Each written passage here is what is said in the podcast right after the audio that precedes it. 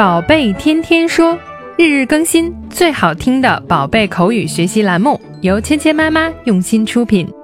宝贝天天说，芊芊妈妈。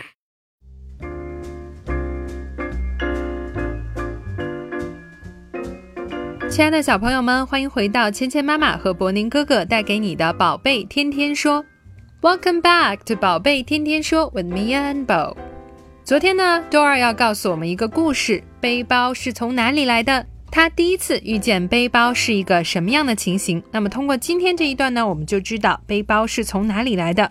原来呢，它是爸爸妈妈送给 Dora 的一个礼物。当 Dora 要把很多本书拿回到图书馆的时候，他发现呢自己拿不了了。这个时候呢，爸爸妈妈要送给他一个背包来帮助他。一起来听一下 Dora 的爸爸妈妈在送他这个礼物的时候说了什么呢 ？Dora, we have a surprise for you. It's something that will help you carry your books to the library. 在 Dora 拿到这个礼物的时候呢，爸爸妈妈说我们要给你一个惊喜。Dora, we have a surprise for you. 我们有一个惊喜要给你。Surprise，惊喜。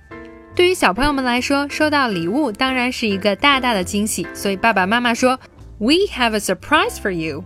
我们有一个惊喜要给你。 这是一个什么样的东西？什么样的礼物呢？It's something that will help you carry your books to the library。它可以帮你把书带到图书馆。Something 指的就是某种东西，什么样的东西呢？That will help you carry your books to the library，可以帮助你把你的书带到图书馆。Help you 帮你，carry 携带带 ，carry your books to the library，把书带到图书馆。Library 就是 Dora 的目的地，图书馆，她要把书还回去。这个时候呢，爸爸妈妈就拿出了一个很神奇的东西，可以帮助你把书带到图书馆。It's something that will help you carry your books to the library。这个东西呢，可以帮助你把书带到图书馆。今天我们学习的第一个单词是 surprise，惊喜。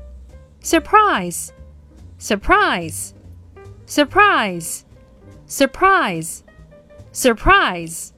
今天我们学习的第二个单词是 carry，携带。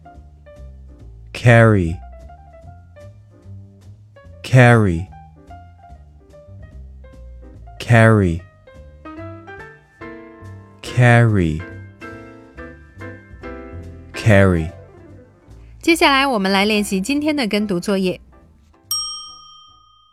Dora, we have a surprise for you.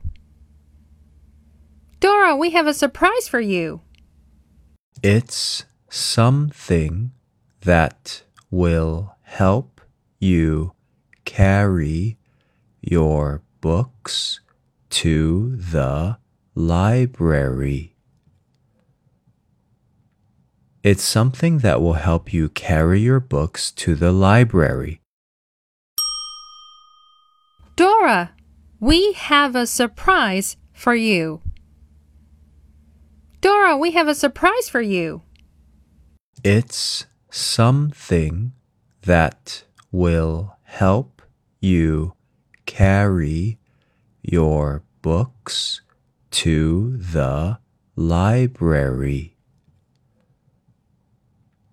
It's something that will help you carry your books to the library. 好，接下来我们来玩你问我答的游戏。小朋友们听到“叮”的声音后，请说出你的那一句，和我们一起来完成对话。Dora, we have a surprise for you.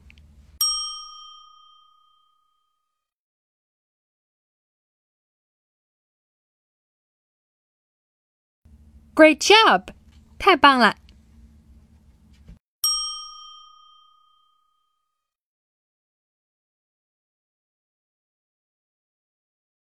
It's something that will help you carry your books to the library.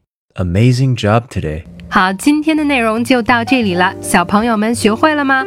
更多精彩的内容，请关注“芊芊妈妈儿童英语”的微信公众号，还有喜马拉雅专辑。